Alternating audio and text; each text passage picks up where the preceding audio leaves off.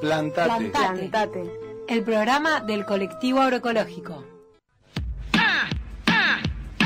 Redes, diversidad, Agricultura familiar. reciclaje, soberanía alimentaria. Consumo organizado. Consumir es producir. Consumir es producir. Alimentos sanos, pueblo soberano.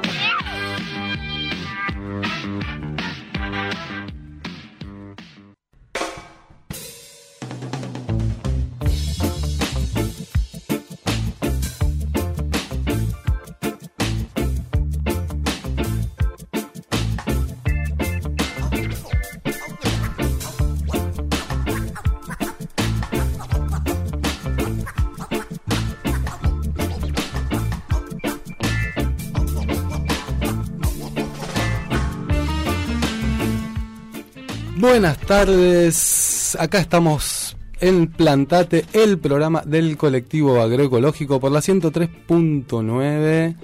Y acá poniéndole voz al colectivo y ya nos estás viendo también por YouTube, por Facebook, siguiéndonos en las redes. Y acá están las compañeras, acá está Elena. Malena, y Ramón. Bueno, y este programa número 13. 13. Ya estamos a 26 de octubre. Un, programa lindo, ¿no? Con varias. Tenemos más de una entrevista. Tenemos un montón de material para compartir sobre este, este mundo agroecológico que venimos llevando por el aire. Así que tenemos que meterle otra vez, como el otro día, los audios a, este, por dos, a doble velocidad, para que nos entre todo, ¿viste? Todo lo que se dijo. Es muy buena esa. Así como la opción que te da, lo, lo ponemos más rapidito. Pero bueno, como viste que están esas propagandas, viste que dice de compra.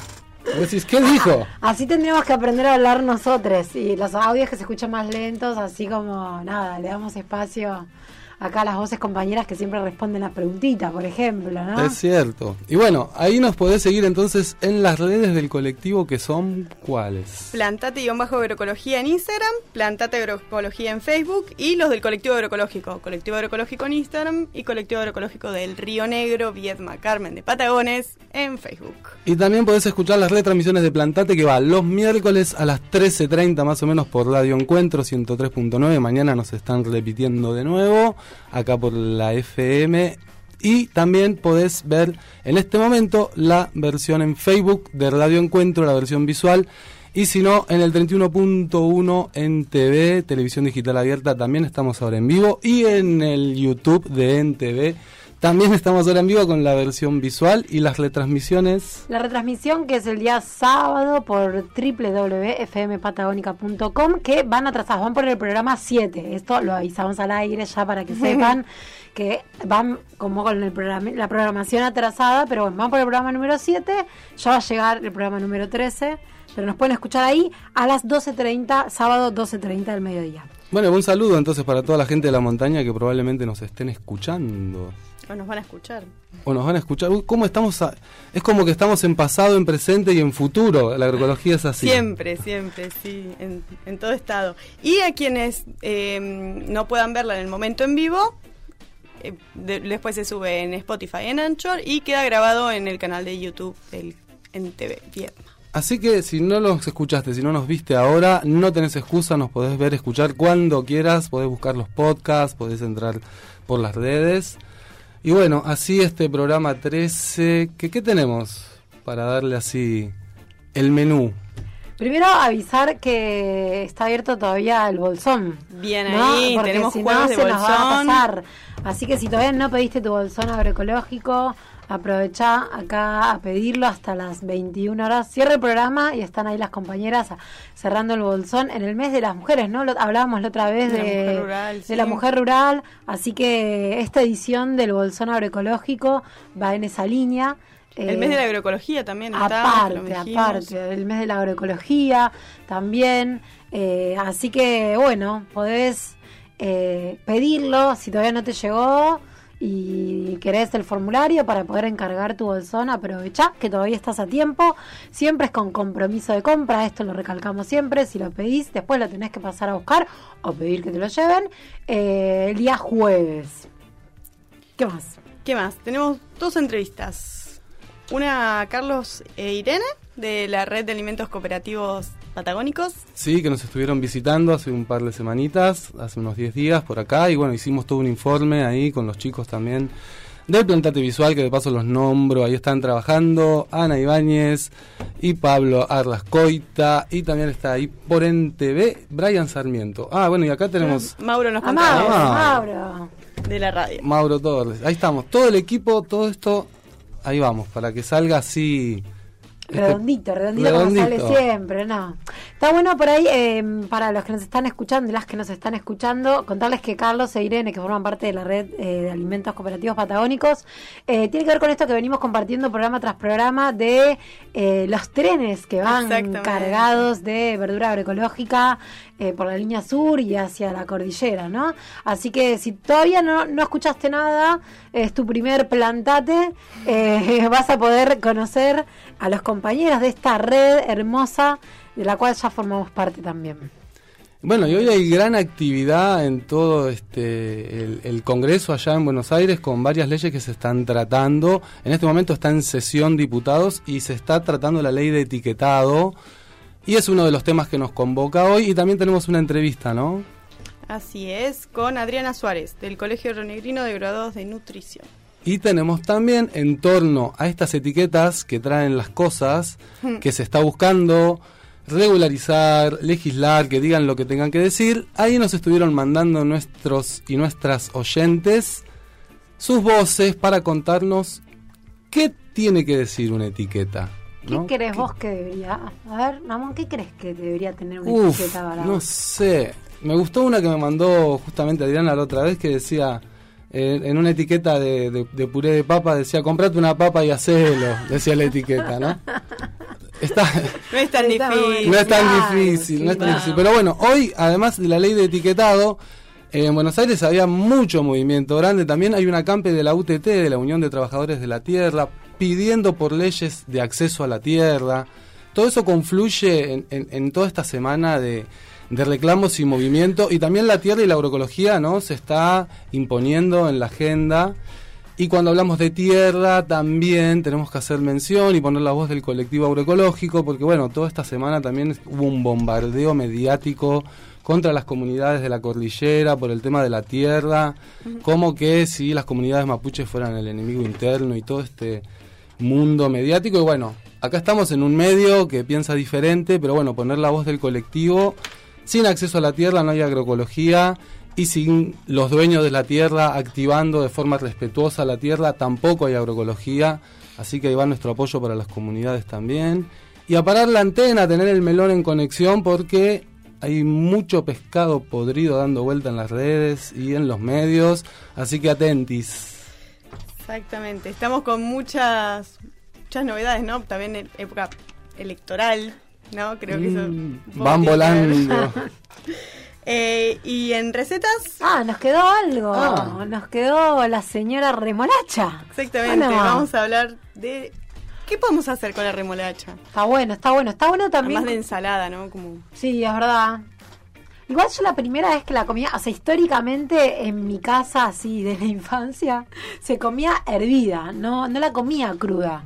Después de grande yo la empecé a comer Yo cruda. la como mucho hervida también, ¿eh? Mirá, Sí, rallada es- rallada va como piña, podríamos decir, buenísima. ¿no? Sí. Rallada es Sí. rica también. Está bueno comentar que es un mes también difícil, pensando como en la estacionalidad nuestra, ¿no? Es también un mes difícil, ¿no? De pensar algunas cuestiones de, bueno, qué recetas hacer con las cosas que tenemos ahora, ¿no? Está bueno compartirlo también, porque por ahí uno está diciendo, che, ¿cuándo hace una receta de tomate? Y no, todavía no vamos a hacer. Claro, son O sea, estacionales las recetas. Son recetas vale aclararlo nuevamente.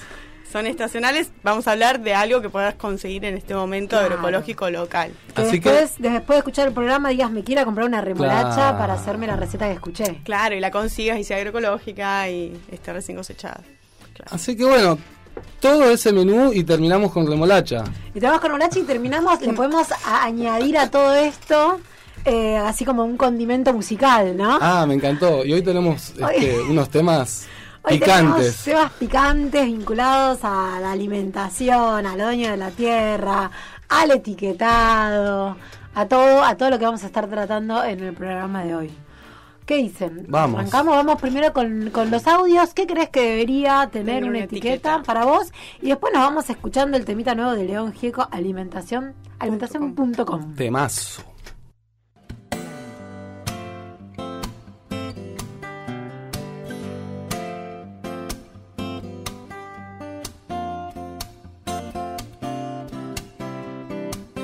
Para mí una etiqueta en la parte de adelante debería advertir de las cantidades excesivas de sodio, azúcar, grasas y calorías. Y en la parte de atrás estaría bueno que indique qué cantidades tiene de, emulsionantes, estabilizantes y conservantes principalmente, además de aromatizantes, saborizantes y colorantes, porque no es lo mismo que tenga uno, que tenga varios, y es lo mismo que tenga mucho, que tenga poco. Eh, ese dato por ahora no está. Las etiquetas tienen que, no tienen que tener, o sea, los, los tienen que servir al cuerpo y no tienen que tener dibujos, así los divertimos con esas etiquetas que los hacen mal al cuerpo. Tienen que decir algo de cómo le hacen las frutas y las verduras. Y eso, las verduras y las frutas lo hacen bien y no las etiquetas. Lo más importante es que haya información clara, ¿no? que toda la información esté presente y que sea clara y accesible para las consumidoras y consumidores. Hoy encontramos etiquetas con letras mínimas, con palabras que no entendemos, a veces faltan ingredientes, no sabemos de dónde provienen estos alimentos. Después depende mucho del producto. Si pienso en la verdura que comercializamos desde el colectivo agroecológico, me parece que estaría bueno decir quién es la productora o el productor, ¿no? Encontrar la manera de que aparezcan los nombres de quienes producen los alimentos, el lugar donde se produce esa verdura y algún resumen del tratamiento. O sea que bueno, es difícil toda esa información, pero habría que buscar la manera de a cómo se produjo. Cuando hablamos de transición, bueno, qué es, ¿no? qué aplicaciones tiene en el caso de que las tenga. Para mí una etiqueta tiene que tener información real y la letra grande.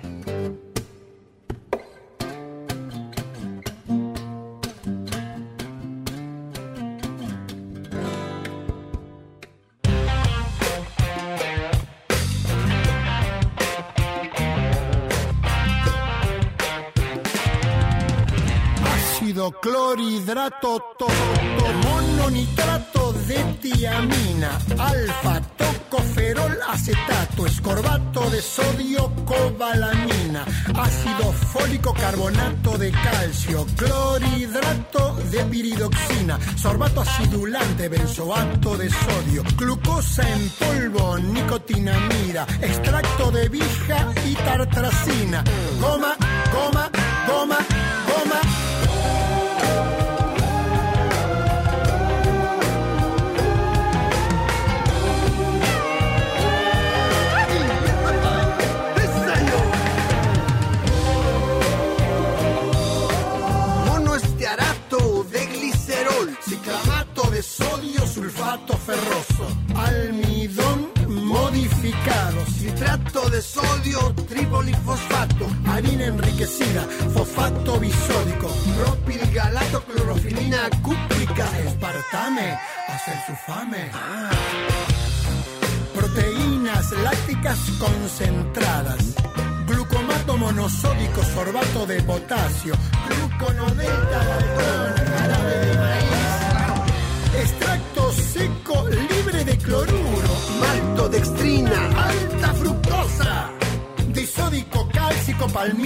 retinol, cultivo láctico, guanidato de sodio, fenilalanina, regulador de acidez con ácido cítrico.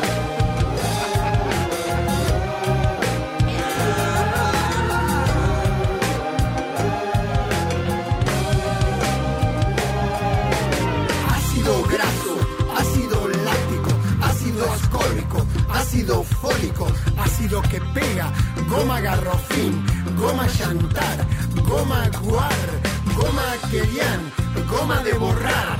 INS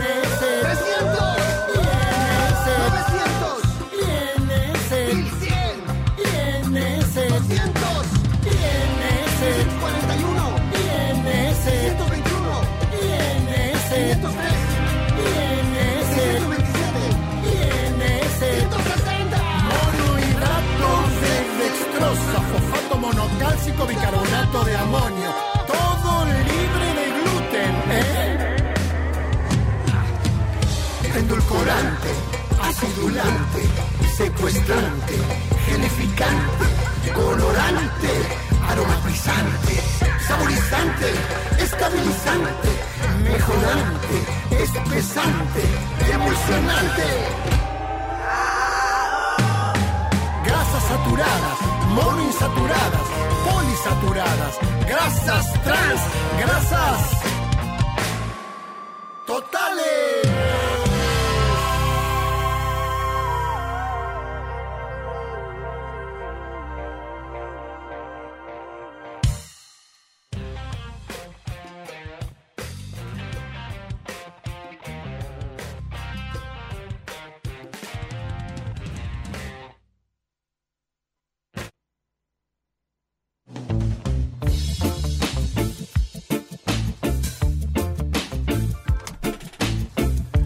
Y ahí pasó ese temazo de León Gieco. Temón. Aguante León Gieco, que siempre está con la comunicación, con la palabra justa.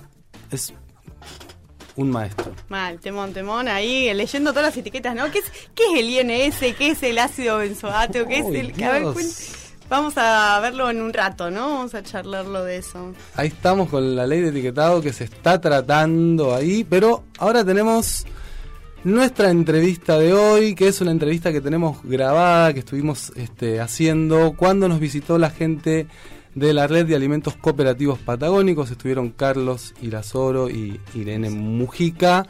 Y estuvieron aquí compartiendo con el colectivo, con las productoras, con todo. Y ahí le hicimos este, una nota, estuvimos siguiéndolo con el equipo visual también. Y ahí tenemos un material para compartirles re interesante. Así que a prestar atención porque está bueno, está bueno esto de las redes, ¿no? Es hermoso, o sea, la red además es patagónica, entonces une la cordillera con, con el mar, eh, engloba toda la línea sur.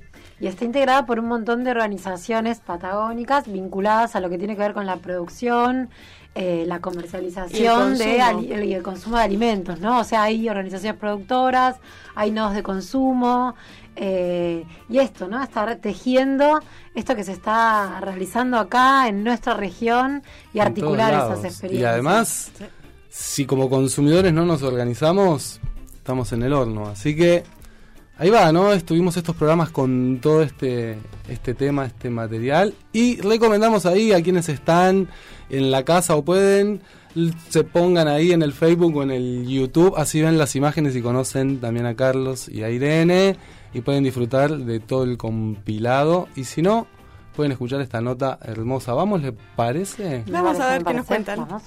Soy Carlos Girasola, soy de la Cooperativa de Trabajo Surgente y esa cooperativa integra la coordinación de la Red de Alimentos Cooperativos Patagónicos. Soy Irene Mujica, soy integrante de la Cooperativa de Trabajo Urgente. Bueno, ya dijo el compañero Carlos, también me integro a la coordinación de la Red de Alimentos Cooperativos Patagónicos. Bueno, a Viedma vinimos porque nos interesaba mucho la experiencia del colectivo agroecológico, las movidas que vienen haciendo, vemos con mucho interés, con mucha atención esta construcción, que además es parte de la red y con la cual ya hemos hecho algunas experiencias, varias experiencias, ya tres experiencias vía el Teren, llevando producción agroecológica de acá a la estepa y a la cordillera.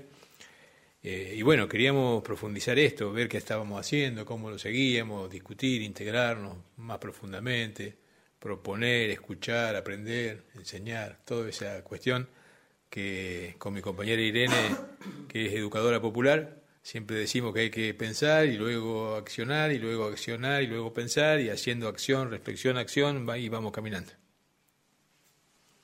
El colectivo agroecológico lo hemos visualizado y a través de las caras de alguna o algún compañero que participa en las reuniones de la coordinación de la red.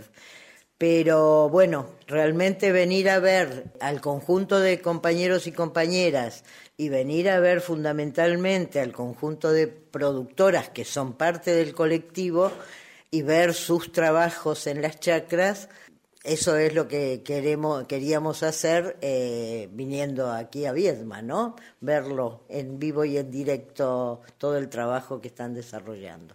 La red es una organización popular, es una organización que vincula de manera cercana a consumidores y a productores. Eh, bueno, hace básicamente eso, relación cercana eh, base, sobre la base de algunos eh, principios, como es el precio justo, la cercanía, la agroecología como, como, como este, transiciones al menos, y la soberanía alimentaria como un horizonte, y el cooperativismo como una herramienta y también como una ideología para promover relaciones humanas distintas y relaciones entre las personas y la, y la vida en su conjunto también diferentes. Eso es el, son los principios. En cuanto a su desarrollo hoy, son 26, 27 organizaciones en el territorio, este, diferentes lugares del territorio, desde Chubut en Puerto Madryn hasta Ruca Choroy, allá en las comunidades indígenas eh, de Ruca Choroy, recolectoras de piñones que hemos podido comercializar vía la red, pasando por numerosas organizaciones de la estepa y de la cordillera, y también del Valle de Río Negro y de acá del colectivo. Son unas 27 organizaciones, son unas 2.000 familias, este, organizadas, son, son heterogéneas. Hay organizaciones que tienen 48 años, como la Cooperativa Ganadera Indígena, y otras que tienen 15 días, porque se han conformado alrededor de algún grupo de consumo nuevo. Y todas son partes de la red, y todas tienen dentro de la red la misma jerarquía en lo que hace opinión, o no hay tiempo allí transcurrido que dé aval a opiniones más valiosas. Es democrática, la, la intención que siempre la, la palabra se democratice y las decisiones se democraticen Hemos construido una coordinación que son 16 compañeros de 8 zonas, dos por zona, un titular y un suplente, y ese es el espacio que hoy coordina y articula la red y que hace o intenta hacer, con todas las dificultades que a veces supone, una ida y vuelta entre esa coordinación y el territorio las organizaciones que lo integran. Eh, estamos en un proceso de, revisar eso, nos dimos seis meses hasta octubre, nos habíamos dado para esa, esa forma de coordinarla y bueno, se nos pasó, se nos va pasando octubre. Eh, así que definimos una asamblea presencial que será probablemente en diciembre, si así lo terminamos de definir entre todos y todas, y allí revisaremos ese modo de, construir, si es así, si hay que darle algún tipo de, vuelta a eso, si hay que generar algunas áreas de laburo, en fin, ahí charlaremos y veremos de qué modo hacemos para comunicarla mejor, para el autofinanciamiento, que es un desafío que tenemos, para las áreas de capacitación que empiezan a ser una demanda quisiéramos atender, para el autofinanciamiento de la red, que es un desafío también, porque nos movemos, andamos y esto está haciendo ya este, a, fuerza de, pulmotor, porque lo hacemos así y quisiéramos ya encontrar la, forma de que eso se resuelva de mejor modo. Y eso también es una, decisión colectiva, lo cual lleva a veces un poco de tiempo, pero bueno, una vez que se construye, eh, suelen quedar más estables que cuando se definen así de manera rápida y sin mucho consenso. Desde lo educativo o desde, nosotros más que educativo usamos la palabra formativo o formativa o formación. Eh, bueno, creemos, bueno, hoy con el colectivo tuvimos la experiencia de un taller este, donde vimos un poco, o el grupo del colectivo revisó un poco sus logros y dificultades, trabajado en grupos, con una metodología, entonces digo que, que los propios integrantes de las organizaciones vayan revisando, que es lo mismo que planteaba hace un momentito Carlos, digamos, vamos a tener una asamblea para revisar si entre todas y todos, si este modo de funcionamiento que estamos teniendo es el que más o menos va y todos vemos bien con las dificultades que tengamos, o si tenemos que modificarlo, y si hay que modificarlo, hay que modificarlo porque esto no funciona. Bueno, esto es para nosotros eh, lo formativo, digamos. Hoy el colectivo también revisó sus logros y dificultades y salieron varias cosas que indudablemente a lo mejor no salían porque no se sentaron a charlarlas nada más, más allá de todos los logros maravillosos que tienen, hay dificultades como en toda organización. Entonces, revisar eso y, digamos, eh, primero explicitarlo entre todas y todos y después ponerse a revisarlo y ver qué desafíos tenemos para poder transformar eso, esta es la, la, forma que nosotros creemos que tiene que darse lo educativo, lo formativo, y porque creemos que eso eh, eh, es democrático realmente, es este, una cuestión que nos hace crecer a todas y todos, ¿no? El vínculo que se establece entre consumidores y productores es un vínculo transformador cultural, de transformación cultural. ¿Por qué digo esto? Porque ponerle los, los productores, los consumidores dejan de ir a, este, en su planteo, dejan de ir al supermercado, dejan de, ir este, a, a los lugares donde, donde lo que compran no les cura ni les sana y además les sale caro. Y los productores empiezan a diversificar producción en relación a esa demanda. Y esto es profundamente cultural, me parece a mí, porque vos fijate que los productores, y están en esa transición, porque ningún cambio es así de un día para otro, ¿no? porque hoy lo vimos, eh, los productores están acostumbrados de- desde siempre a poder este, venderle, a, no sé, a mayorista, a algún mercado concentrador, a algún otro lugar, este, y ahora se encuentran con la posibilidad de que esa demanda este, va hacia, hacia los consumidores organizados, lo cual lo obliga a diversificar, a organizar diferente, lo tracciona de manera muy fuerte hacia la agroecología, porque es la demanda que, quieren hacer los consumidores, y todo eso es cultura. Todo eso es cultura, nueva cultura generándose en, en un marco de relaciones humanas diferentes. Entonces esto no es un tema eh, solo de alimentos, o mejor dicho, para decirlo mejor, el alimento no es solo comida. Una necesidad de, de ante la porquería que comemos todos los días, este, ultraprocesados, con no sabemos qué cuestiones metidas ahí adentro, y qué es lo que nos vende el, el sistema hegemónico de comercio, sin duda todo un sector social ha empezado a pensar en comer de otra manera, en comer sano. Esto es lo que está pasando ahora, digo, también es un sector social el que se puede acceder a pensar y ponerse a ver cómo este, consumir de otra manera, cómo comer de otra manera, cómo alimentarse de otra manera. Bueno, la idea, este, digo, me parece que también hay que trabajar sobre los consumidores, eh, digamos, y lo que decía Carlos recién, que indudablemente el consumo está traccionando a los productores en, en su modificación de la, de, la, de la agricultura, que es una cuestión cultural lo que está sucediendo, estoy de acuerdo. También creo que habría que me parece, este, como trabajar o, reflexionar desde los consumidores esta misma pregunta que vos haces, que se la hagan los consumidores. ¿Por qué decidimos hacer esto? Entonces digo, reflexionando eso también vamos a modificar eh, situaciones de distinto tipo que se dan indudablemente, ¿no? Pues digo, claramente, eh, esto no, no se lo proponen los sectores populares, porque no pueden proponérselo, porque no tienen las posibilidades para proponérselo, ¿sí? Entonces, eh, eh, si los consumidores empezamos a, a preguntarnos, bueno, ¿y yo por qué hago esto? ¿Tengo otras motivaciones aparte de comer sanito? Bueno, eso creo también que nos ayudaría a mejores organizaciones de consumidores, mejores organizaciones de productores, un nexo más fluido entre el consumo y la producción. Eh, esto es lo que creo que puede, digamos, que tendría que ir pasando, digamos, ¿no? Como en esta transición cuyo paradigma es la soberanía alimentaria y cuya herramienta es la agroecología sin ninguna duda. Bueno, yo creo que por lo que he visto acá y por lo que he visto, y re- eh, digo, hace años que trabajamos con, en, la organización con pequeños productores de distintos este, rubros de producción, ¿no?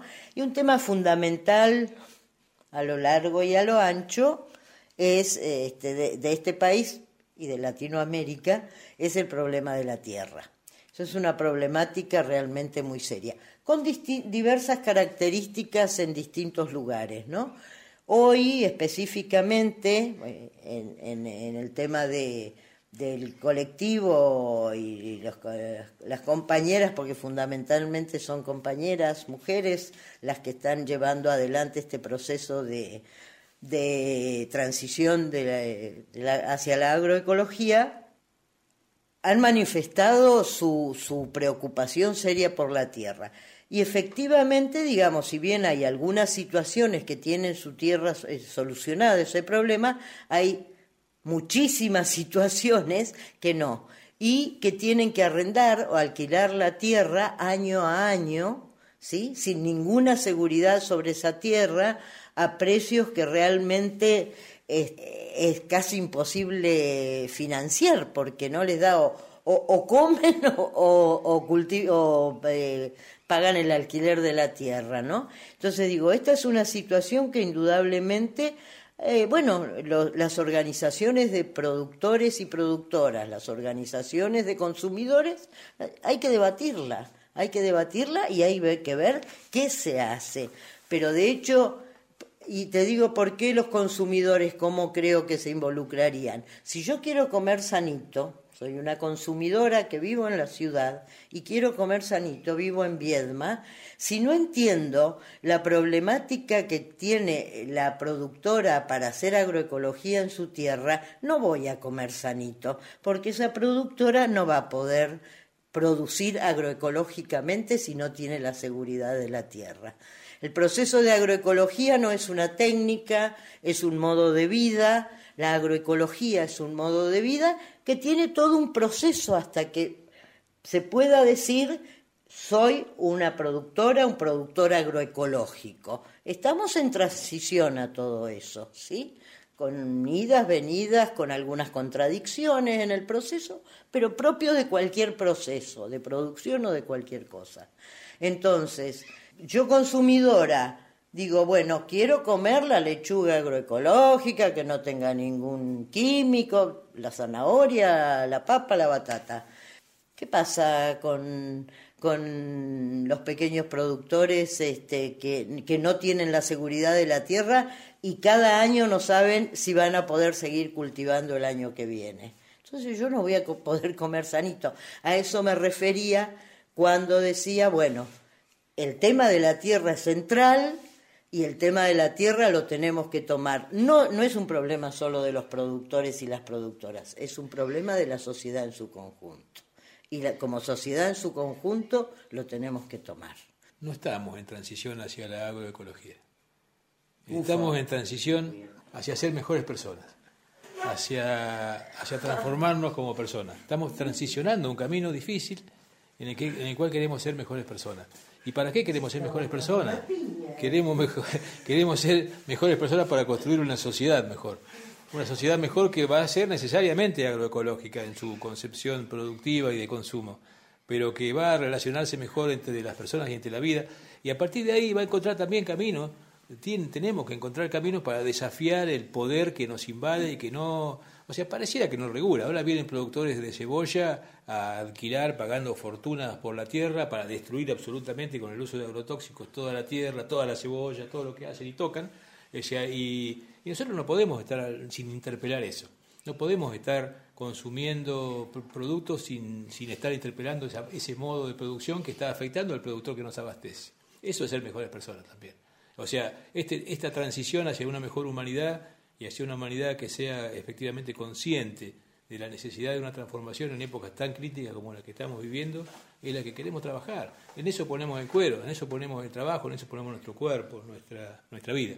Y, esa es la propuesta que le hacemos cuando decimos a alguien, che, ¿por qué te tenés que sumar a una organización de consumo? Porque queremos que sea mejor persona. Queremos nosotros, vos fijate, pero nosotros queremos que no accedas solamente a alimentos sanos y agroecológicos, sino queremos que además de comer mejor, sea mejor tipo y tipa.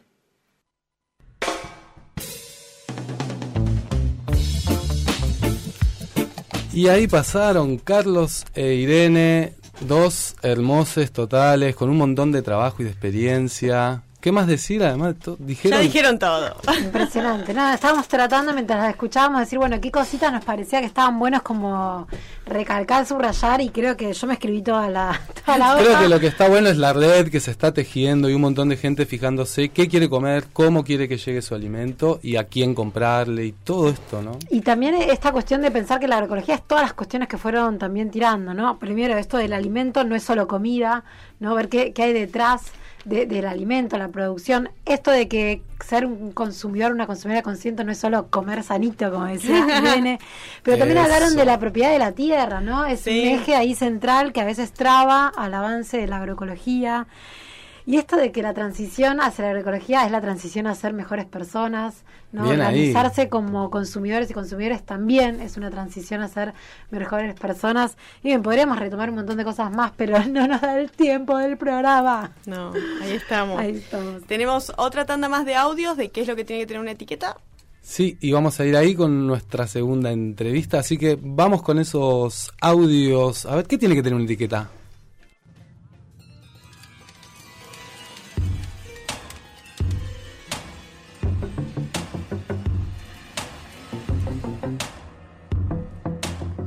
Y una etiqueta es importante que, que diga, digamos, la, composición, digamos, de ese alimento. Por ejemplo, si es fuente de proteínas, si es fuente de carbohidratos, la cantidad de fibra que tiene. También es importante si es elevado en azúcares, si es elevado en sodio, eh, cosas, digamos, que, que determinan si un alimento eh, es bastante nutritivo o si en realidad también tiene otros aditivos que por ahí no son buenos para, para nuestro cuerpo, digamos, ¿no? Indique la cantidad de ingredientes, cosas que tiene cada alimento. Aquellos que comen este, fiambres, el jamón que viene envasado tiene 57 aditivos. Entonces cada vez que estás consumiendo una feta de ese jamón, creyendo que estás consumiendo cerdo, estás consumiendo cerdo más 57 aditivos que le dan olor, le dan textura, le dan sabor, le dan estabilización, etcétera, etcétera. Creo que eso sería bueno saberlo para justamente poder tomar decisiones informadas.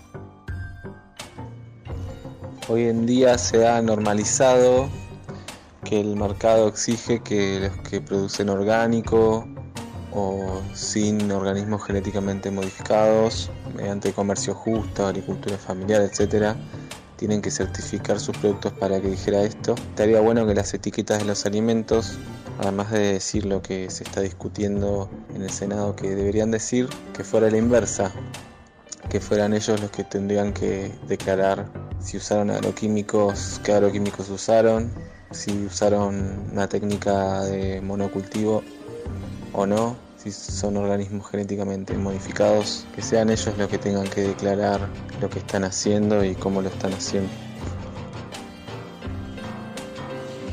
Yo creo que una etiqueta debe contener el origen de la materia prima y el lugar de elaboración.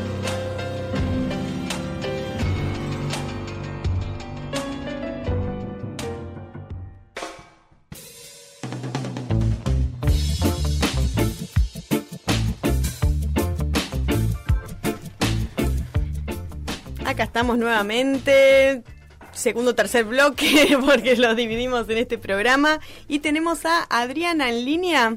¿Estás ahí, Adriana Suárez? Es Sí, la... buenas tardes, ¿cómo les va? Hola, Adriana. Vos sos, eh, en este momento, sos, eh, digamos, la presidenta del Colegio de Nutricionistas de Río Negro, ¿verdad? Sí, eh, se llama Colegio Río Negrino de Graduados de Nutrición. Bien. Es un colegio sancionado por ley. Bien. Bueno, arrancamos con la pregunta inicial a Adriana. ¿Cuál es la importancia de una ley de etiquetado frontal como la que se está debatiendo ahora en este En este preciso momento. momento? Sabemos que estás ahí atenta al ta- Lo que está pasando a lo que está pasando allá. Y estamos eh, escuchando muy, muy buenos argumentos y también eh, estamos eh, seguros de que todos los argumentos en contra eh, son totalmente respetables, ¿no? Esta ley es una ley eh, integral que no solamente eh, va a regular, digamos, nos va a devolver derechos a la información, derechos a la salud y derechos a una alimentación adecuada, porque tiene tres dimensiones que va a trabajar. El etiquetado frontal de los alimentos, eh, la regulación de todo la que es la publicidad, el patrocinio de alimentos que tienen sellos con eh, nutrientes en exceso como el azúcar, la grasa, la grasa saturada, el sodio, las calorías. Y también eh, estos alimentos que tengan un rótulo, un sello, digamos, en su, en su envase, eh, no deberán estar en eh, los entornos eh, escolares, ¿no? Eh, los quejos saludables. Bueno, aquí es muy interesante eh, ver este, este proyecto de ley que encierra, digamos, la obligatoriedad hacia, hacia las empresas en cumplimiento, pero también asume responsabilidades de educación alimentaria, de priorizar eh, la economía popular, de eh, eh, priorizar la compra de eh, alimentos de la agricultura familiar, ¿no? Claro. O sea, me parece que es interesante. Claro, o sea que, porque por ahí para que la gente que, que nos está escuchando y, y, y por ahí le llega de oído por los medios esto que está pasando con el etiquetado, no es solo una cuestión de, de la etiqueta, ¿no? Digamos, lo que, lo que se está buscando, bueno, hoy en día sí, bueno, esta ley es de la etiqueta, pero va como a un paradigma de un cambio en nuestro modo de alimentarnos y de entender la relación con, con los productos que consumimos, ¿no? Claro, esta ley no es de la etiqueta, te corrijo, es Claro. una dimensión la etiqueta. Claro. Es una, ley tres. de promoción de la alimentación saludable. Claro. Eh, que eso es lo interesante, ¿no? En la última encuesta nacional de, mm, a- eh, de alimentos y salud que se hizo, eh, dentro de las encuestas que se hicieron, se le preguntó a la, a la gente si entendía, primero si leía los rótulos. Claro. Primero. Sí. ¿no? Si, si va con una lupa. Claro. Y después si los entendía.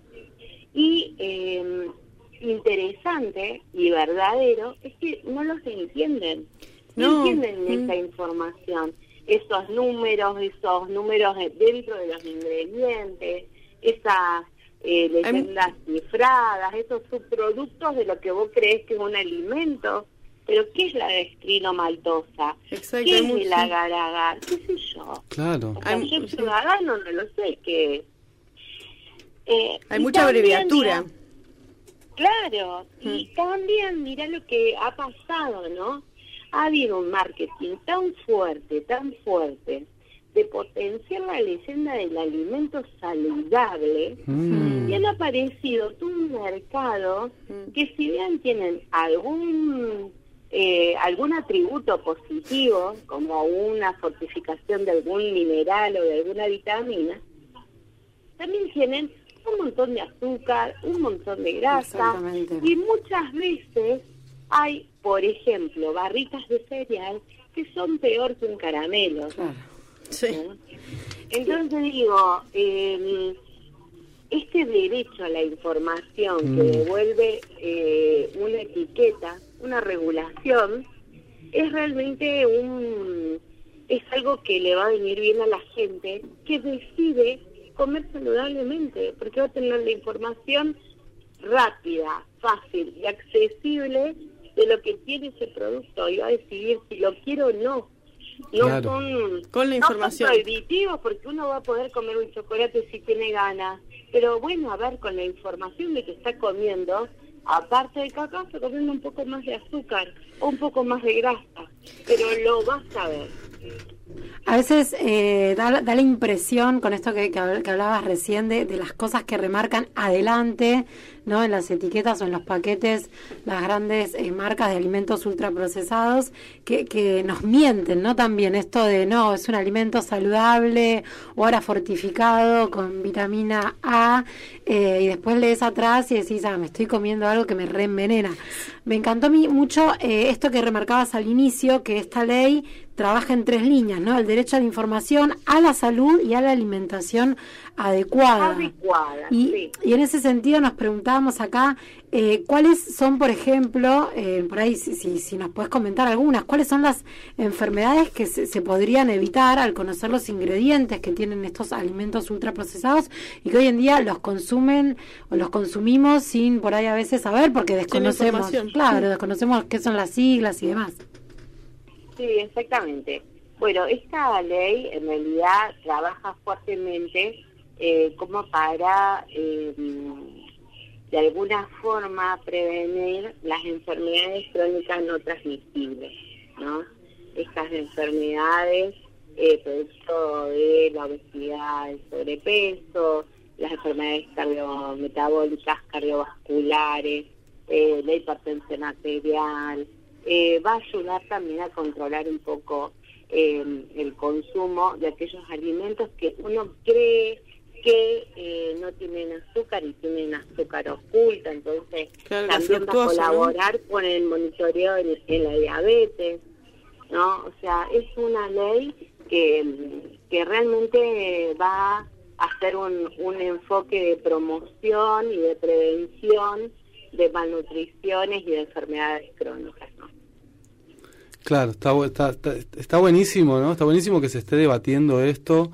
Y ustedes, eh, desde, el, desde el colegio de, de- de graduados, eh, ¿han realizado algún, alguna actividad? ¿Se han manifestado en función de esta ley? Digamos, eh, Nosotros hemos hecho incidencia política en nuestros diputados, eh, en nuestro senador, eh, Bien. en- en- nos, hemos estado cruzando información que han apoyado positivamente y en los diputados eh, Río Negrino hemos hecho incidencia política y hemos ofrecido todo tipo de información y documentación Claro. científica para que estén fuertes a la hora de, de decidir. esta ley Claro. ahí, ¿no?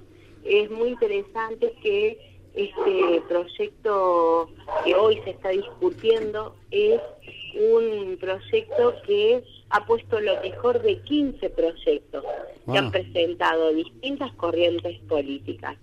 Y que hoy eh, de alguna forma nuestros diputados estén aunados en, en esto a nosotros como colectivo nutri- eh, de nutricionistas realmente nos parece que digamos es, es muy bueno es muy bueno para nosotros me gustaría mm, hacer una referencia Sí. respecto de, eh, de este derecho a la información, ¿no? Aquí ha militado muy fuertemente la Federación de Graduados de Nutrición y también eh, derecho del consumidor, porque dentro de su ley hay dos artículos que uno es la proteger la información, ¿no? Eh, el- ellos hablan de la información cierta, clara y detallada, ¿no? Y el otro artículo dice que toda cosa o servicio que se suministre no debe presentar peligro alguno para la salud. Entonces, esto eh, trae como valioso pensar en advertir a los consumidores sobre los efectos de los nutrientes, azúcar, sodio, grasa. Es una es como eh, estos eh, estos eh, octógonos de alguna forma vienen a hacer cumplir más a rajatabla un- una ley que ya venía hace rato, ¿no? Claro. que es la ley de información al consumidor y protección eh, de la salud. Elemental. Bueno, Adriana, te agradecemos muchísimo eh, estos minutos que, que te sacamos ahí de, de- del debate en el Parlamento para poder compartir acá con la gente que nos está escuchando eh, la importancia de, de que esta ley eh, se apruebe de estas tres dimensiones también, porque por ahí uno lo reduce a ley de etiquetado y no es únicamente eso. Así que bueno, te agradecemos un montón y vamos a seguir acá desde Plantate atentos a ver Ojalá, qué- ojalá qué que, se nos resuelve. vaya bien, Ah, ¿cómo ojalá que se pueda refutar, digamos, todos los, eh, aunque ya tenemos claramente el apoyo y el, y el no apoyo a la ley, pero Claro. bueno, queremos que sea mayoría. Bueno, Adriana, muchas gracias. Y bueno, Un gusto, un placer y bueno, lo que necesiten, cuenten con el colegio. Estamos en contacto, gracias. Bueno, gracias. Y ahí escuchaste en Plantate a Adriana Suárez, eh, presidenta del Colegio de Graduados de Nutricionistas de Río Negro. Y saludamos así, chau a las cámaras y a la versión visual. Nos estamos yendo de las redes visuales y nos quedamos acá en la radio un momentito más. Y quédense porque tenemos que hablar de la remolacha Sí. y tenemos un llamado a Yanina de Quiero endulzarte. Búsquenla Ya. en las redes. Y nos, vamos, nos vamos antes del último temi, del otro temita, nos vamos con, con otros audios, Audios. sobre ¿Qué crees que debería tener una etiqueta y después nos vamos escuchando árbol, comida chatarra.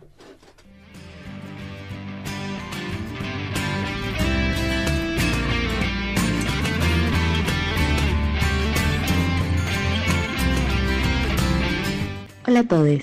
Creo que aparte de tener el etiquetado de nutrientes críticos, que en exceso, que están en la mayoría de los procesados, hacen mal a la salud o afectan a la salud, debería también tener un etiquetado que promueva el consumo de materia prima libre de agrotóxicos.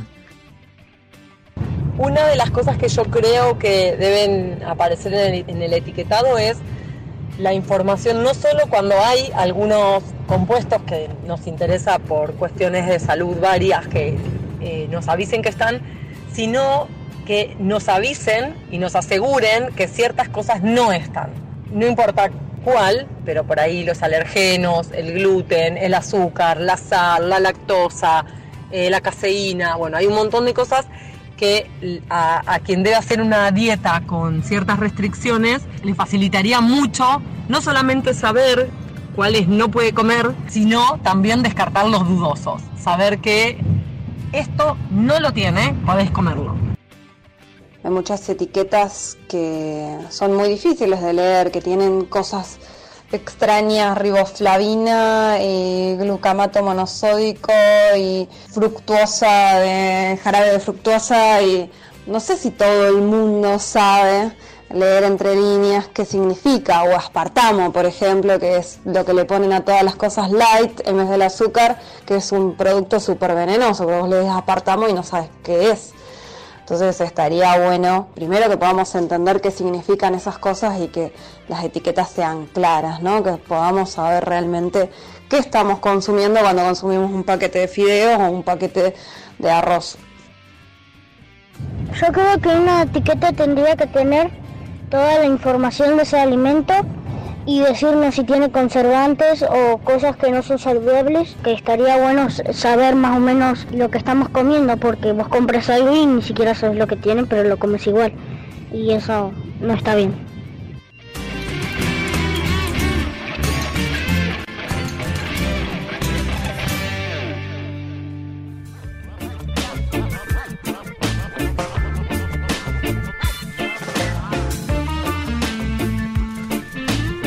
Y acá estamos para este último bloque de Plantate. Y ahí pasaron todos esos pedidos para las etiquetas y todo esto que se está haciendo de los consumidores, las etiquetados, prestar atención. Bueno, un montón de información le pasamos hoy. Y para no quedar lengos con la receta, vamos rapidito con la remolacha. Hola, Yani. Yanina Santoro, de Quiero Endulzarte. Y de Chulapa también, ¿no? ¿Estás ahí, Yani? Estoy acá, estoy acá. Bueno, estuve a punto de no estar porque me quedé encerrada y me liberaron hace, no. hace cinco minutos. Eh, Era porque tenías que compartir la receta con remolacha, por eso. los nervios, los nervios. Estoy, sí, estoy temblando. Contanos qué haces con la remolacha que nos vas a compartir acá en Plantate. Eh, bueno, en realidad una receta muy sencilla, eh, así muy resultona, eh, que funciona para... Eh, para compartir ahí con los mates, para el cafecito de la mañana. Es eh, bien ligera, pese a que tiene chocolate, pero mm, es muy simple. Eh, utilizo la remolacha rallada en crudo, Ajá. porque luego al, al cocinarla con el calor del horno mm, le da suficiente como para que, para que se cocine y quede bien tierna. Entonces, eh, estoy hablando de tres remolachas, eh, que las rayo, las mezclo con unos 250 gramos, no, perdón, 200 gramos de azúcar mascabo, eh, una cucharita de eh, esencia de vainilla eh, y tres huevos. Todo eso lo mezclo bien, luego le agrego eh, 250 gramos de harina integral de trigo, eh, 50 gramos de cacao amargo, Uy, se está poniendo bueno. Sí. Estamos Eh, acá a, a pleno. Acá anotando. Anotando 50 gramos de cacao, sí, seguimos.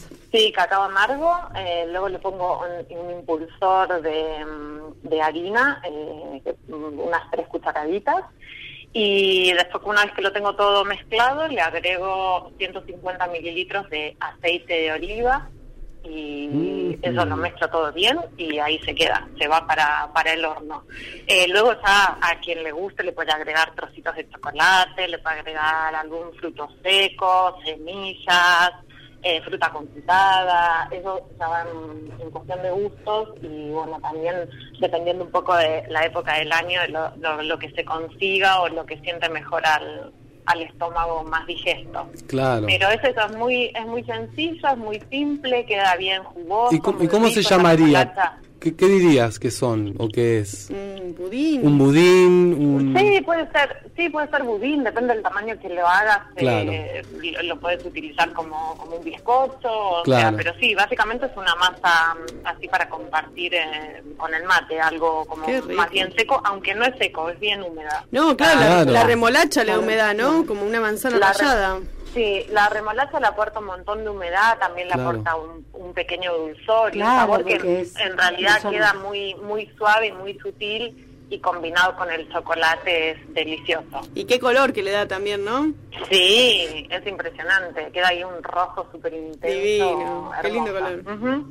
Me encantó, me encantó, porque uno esperaba por ahí, bueno, la remolacha en una ensalada. Claro, la- no, no. La, Sí, Remolacha de Budín. huevo. la claro. típica. Crocante al horno queda rica también, la remo. también crocante en, en una en una pasta como en un humo de remolacha. Eso, un tipo espectacular. mayonesa Ah. con ajito, puedes poner mezclar es- verdes.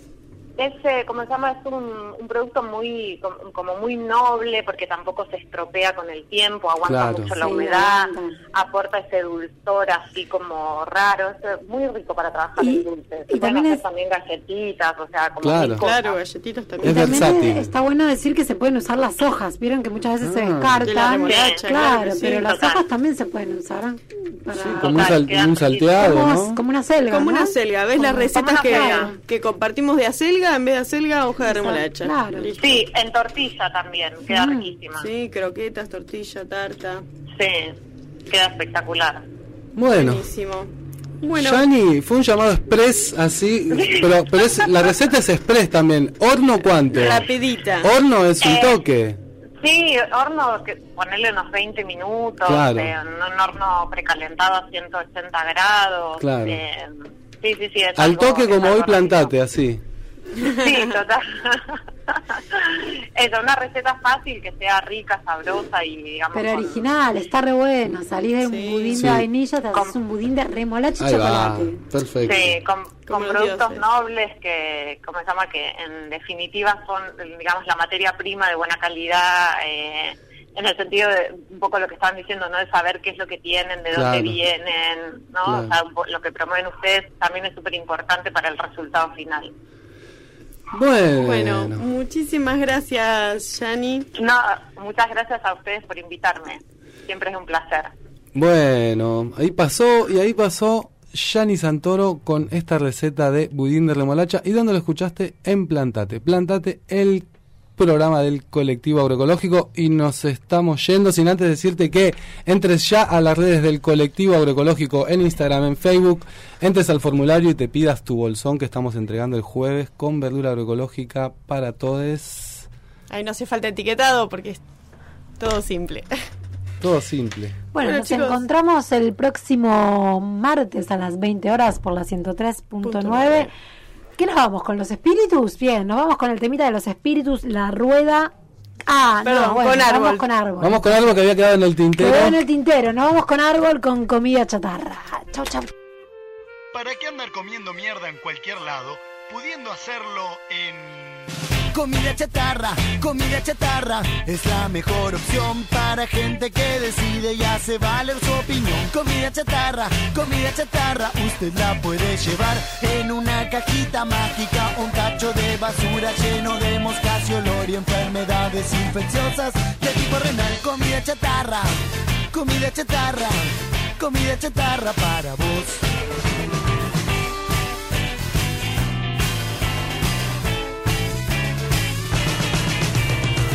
Comida chatarra, comida chatarra, vas a ver qué manera de comer haciendo gárgaras azules y muchos de placer. Comida chatarra, comida chatarra, tiene varios combos que se adaptan a tu manera de vivir. Usted la puede llevar en un lindo paquetito lleno de dibujitos y juguetes para que sus hijos los puedan coleccionar. Comida chatarra, comida chatarra, comida chatarra para vos.